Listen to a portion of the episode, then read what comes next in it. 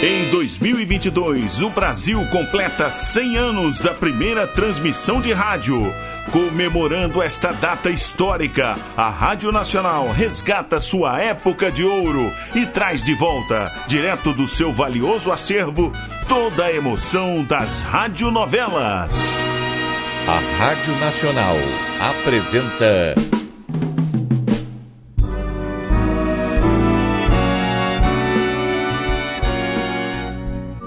A Vidente e o Vigarista. Roteiro original de Amaral Gurgel.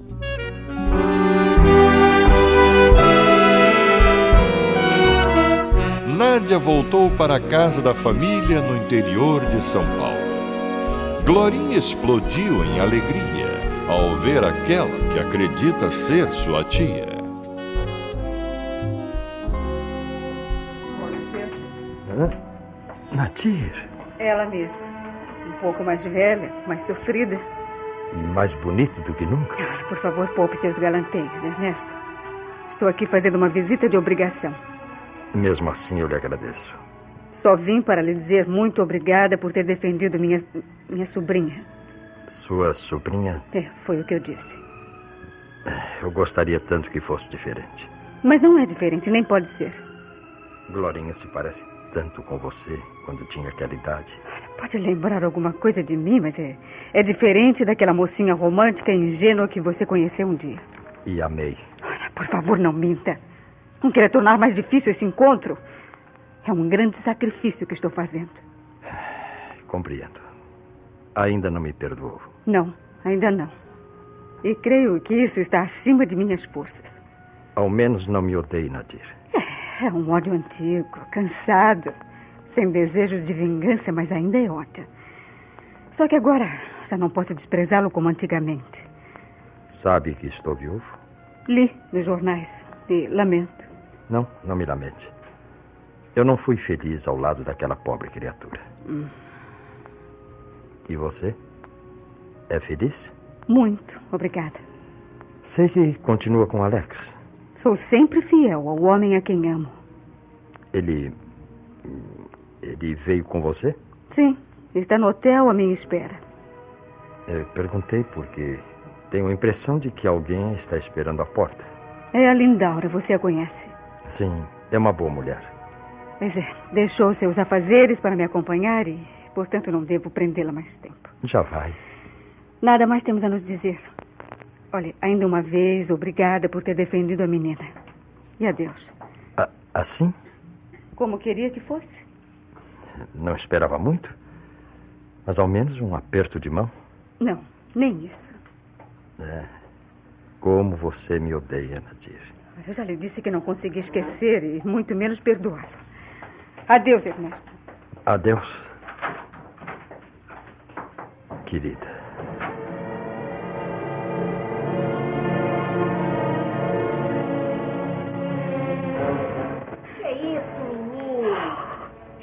Por quê? Então já foi um sacrifício além de minhas forças. Ah, pronto, agora já fez o que precisava fazer, né? Vamos embora que o Alex deve estar nervoso à tua espera. Me deixa esperar um pouco. Eu tenho que me acalmar. Ah, Dominar essas lágrimas. O Alex não compreenderia, é claro. E será que tu ainda. Não, não, Lindaura, Ah. não. Eu ainda continuo odiando esse homem. Eu sei, né? E esse ódio é um peso enorme que carrego no coração.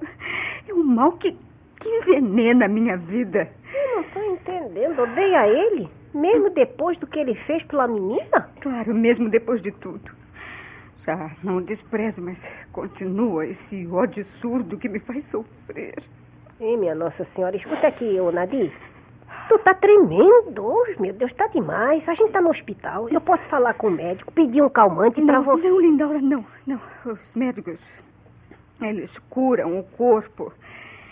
E a minha doença é na alma, Lindaura, na alma. Tudo bem, já, já estou me acalmando. Podemos ir.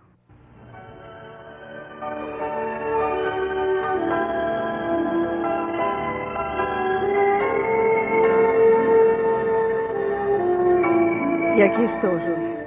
Eu não esperava que você fosse ver a Lindaura, saber por ela. E não escrevi porque. Eu compreendo. Tampouco esperava que você fosse visitar o Ernesto. Ainda mais depois que sentiu o desagrado do Alex. Era natural que ele se aborrecesse. Ele não tinha direito de me proibir. Afinal, Júlia. Ele... Tia Nadia! Oh, querida. oh, que bom, que bom que você chegou. Eu estava morrendo de saudades. Mas, ah, e o tio Alex? Ele não veio com você?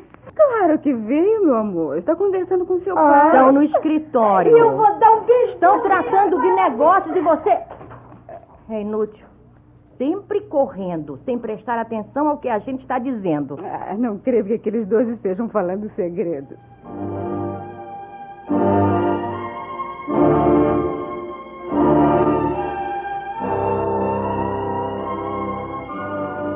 Fiz como você queria, Alex. Eu lhe agradeço isso. Agora, eu acho. Ah, apareceu, né, seu gato? Oh, oh, meu Deus do céu, ah, que tropeiro. Olha, veja a desordem que está fazendo, menina. Ô, oh, menina, isso é mole. Desculpa, desculpa, paizinho, desculpa. Eu arrumo, eu arrumo tudo. Felizmente o cinzeiro não quebrou, né? Deixe isso pra depois, que ainda não ganhei meu beijo, hein? Quando eu vi a tia Nadir e você não estava aí, eu pensei que você não tivesse vindo. E se não viesse, eu iria ficar... Ficar de mal pra toda a vida, eu já sei. É isso mesmo. Ô, ô Glorinha. Ah. A senhora agora quer nos deixar, minha queridinha? Hum. Estamos tratando de um assunto sério. Ah, ah, ah. Tá bem, tá bem, papai. Olha aqui, mas não deixa ele fugir, hein? Não deixa não, hein? Tá bem.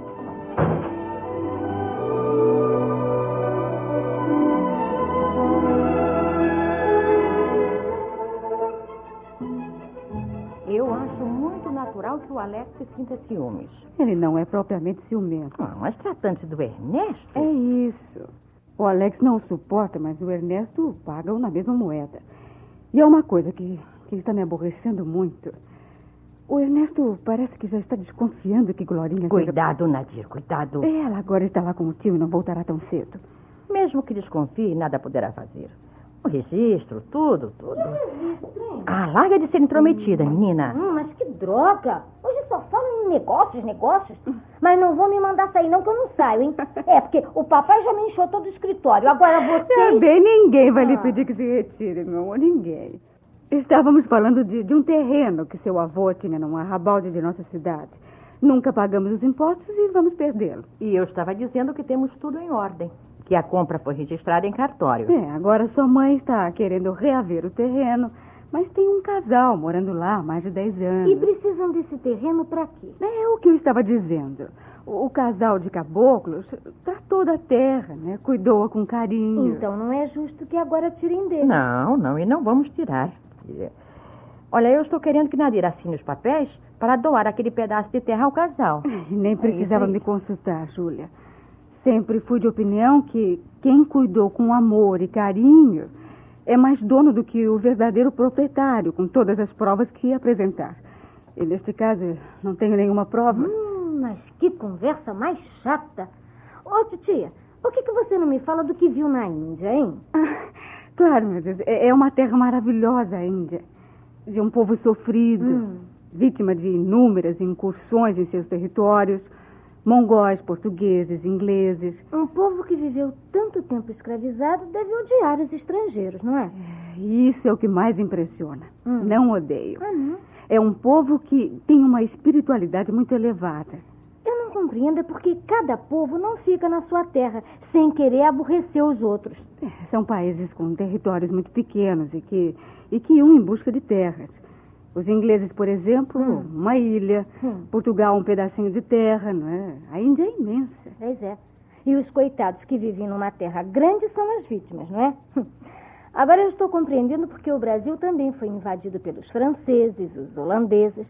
Ah, mas não é nada disso que eu quero falar, não. Me conta como é que tocam uma flauta e fazem uma corda subir, subir no ar, sem nada puxando. E por que as mulheres pintam um sinal na testa? Ah, isso é com seu tio, meu amor, que foi fazer uma reportagem. Eu só queria passear. Hum, você me disse que ia à procura de um hindu que aparece em seus sonhos. Uhum. Afinal, encontrou ou não? É, sinceramente, eu não sei, Júlia. Eu vi muitos gurus. Encontrei um muito parecido com o hindu dos meus sonhos. Mas ele me disse que não era o meu mestre. Aí encontrei outro, completamente diferente, sem parecer em nada com a figura que criei em minha imaginação. E era ele? Bom, esse me respondeu apenas que não sabia se era o meu mestre ou não. Ah. Mas eu senti que ele era a pessoa que eu procurava. Compreendi que se ficasse ali junto dele, seguindo aqueles rituais complicados, iria me sentir feliz, realizada. Ah, e não ficou por quê? É porque eu teria que desistir de tudo. De família, ambições, dinheiro. Isso lembra muito o que disse Jesus ao jovem rico que queria segui-lo. Uhum. Vai, venda tudo o que possuis. Distribui entre os pobres. É isso? É, até esse ponto eu seria capaz de obedecer, mas abandonar o Alex, minha irmã, essa linda sobrinha? Não, jamais faria. Escuta, tia, e esse cara lhe pediu que fizesse isso? Não, não, ele não pediu nada. Uhum. Ele queria. ah, nada queria, a não ser que, que o deixasse em paz. né? Hum, eu Na verdade, sei, é eu isso. sei. Como o maluco do barril. Que maluco e que barril é esse, Glorinha? Eu, eu não me lembro o nome. Eu sei que era grego e, e morava num barril, né? É, num túnel. Hum. Túnel, é isso. Seu nome era Diógenes, um filósofo grego. Hum, e que fez ele? Conte, conte a sua mãe, Glorinha. Um guerreiro que já tinha conquistado metade do mundo. Ô, tia, como, como era mesmo o nome dele? É, é, foi o nome que meu sogro deu ao seu tio. Ah, é, é, é mesmo. Alexandre. Isso. Alexandre. Eu não guardei o nome porque eu não gosto de gente que faz guerra.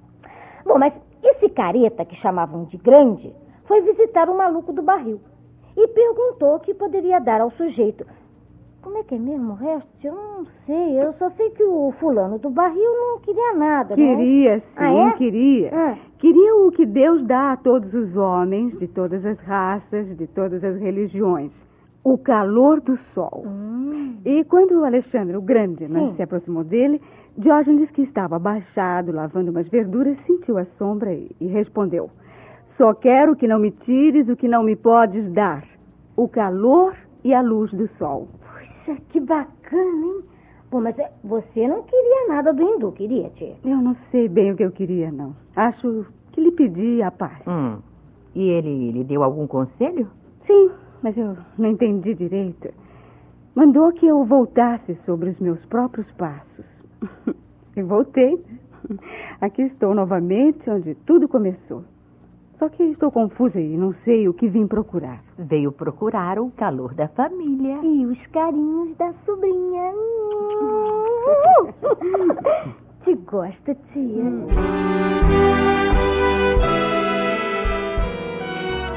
Estamos apresentando A Vidente e o Vigarista. Em comemoração aos 100 anos da primeira transmissão de rádio no Brasil, a Rádio Nacional traz direto de seu acervo histórico a época de ouro das radionovelas. Quer ouvir este ou algum capítulo anterior da nossa radionovela? Acesse nosso podcast, A Vidente e o Vigarista, no Spotify.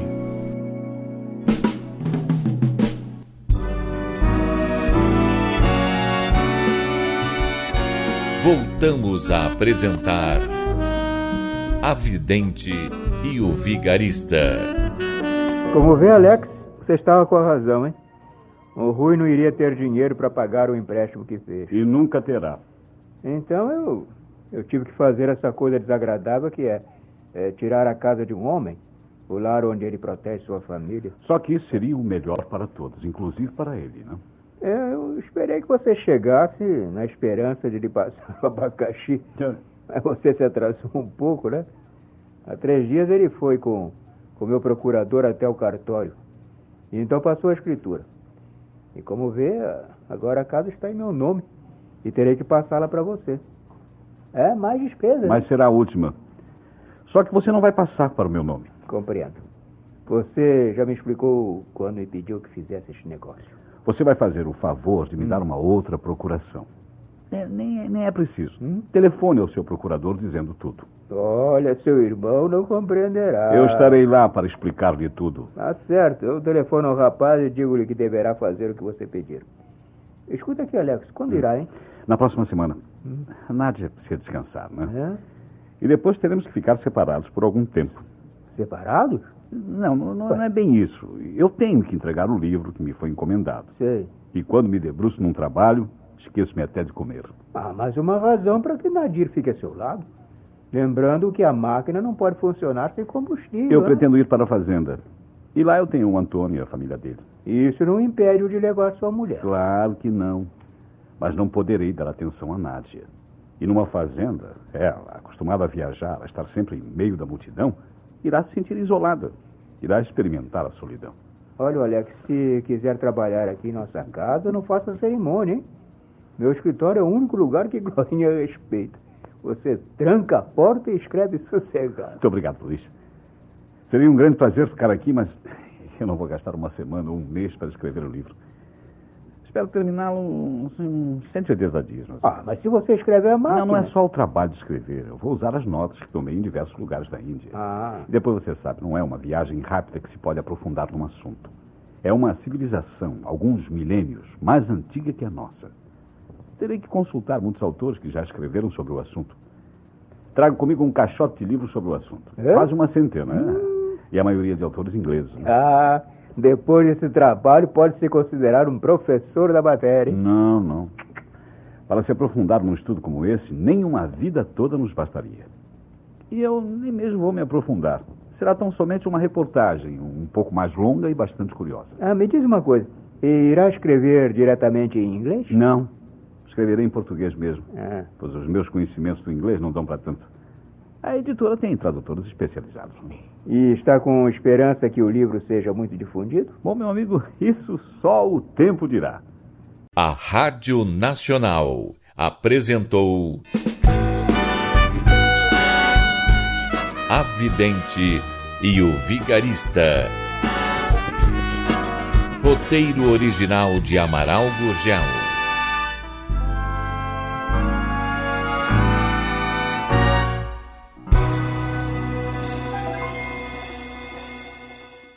Ouvir este ou algum capítulo anterior da nossa radionovela? Acesse nosso podcast, A Vidente e o Vigarista, no Spotify.